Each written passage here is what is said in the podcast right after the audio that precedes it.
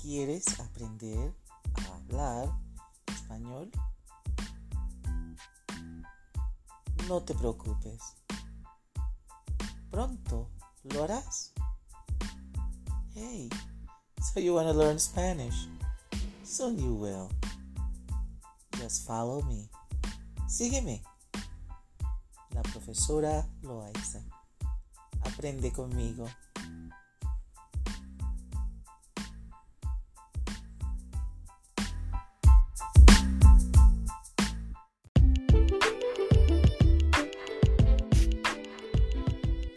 Hoy tendremos los pronombres. Yo, tú, usted, él, ella, nosotros, vosotros, ustedes, ellos. It is most important to know the parts of speech when learning a language. This is the key to putting everything in order when you start learning. Again, yo, tú, usted, él, ella, nosotros, vosotros, ustedes, ellos, ellas. Try it.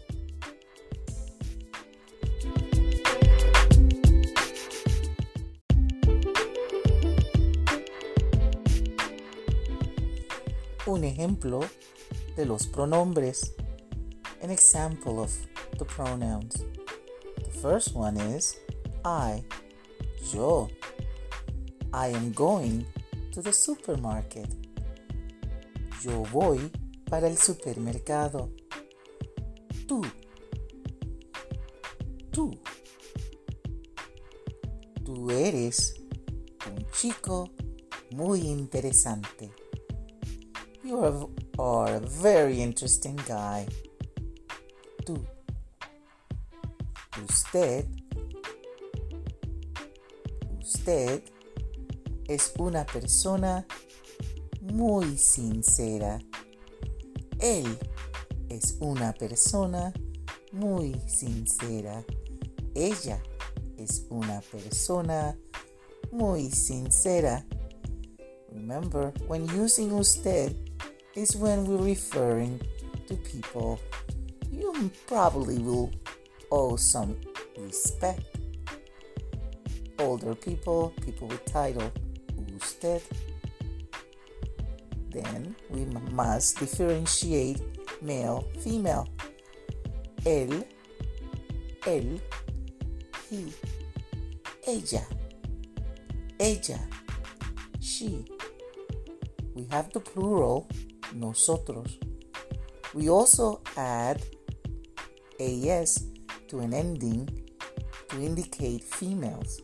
Nosotros includes you. Nosotros is we. Specifically, nosotros guys or a combination of both girls and boys will take the nosotros form. However, nosotras will be all female. Vosotros, commonly used in Spain, is you all. You all. Now you got it. If it ends in OS and we want to add females, then you still vosotros. But if it's just a bunch of girls, ladies, etc., that you are addressing a conversation, vosotras, vosotras son muy interesantes. The plural of people you owe respect to. Ustedes, ustedes. The plural of male in attendance. Ellos, ellos, or even a female may be present. Ellos, ellos. If it's solely female, ellas, ellas. All it means is they. So I, you, he, she. We don't have it. We, if it includes you, obviously will be nosotros. You all is the vosotros. Ustedes, ellos, ellas, they. Gracias. Try it. Sígueme. Aprendiendo español con la profesora Loaiza.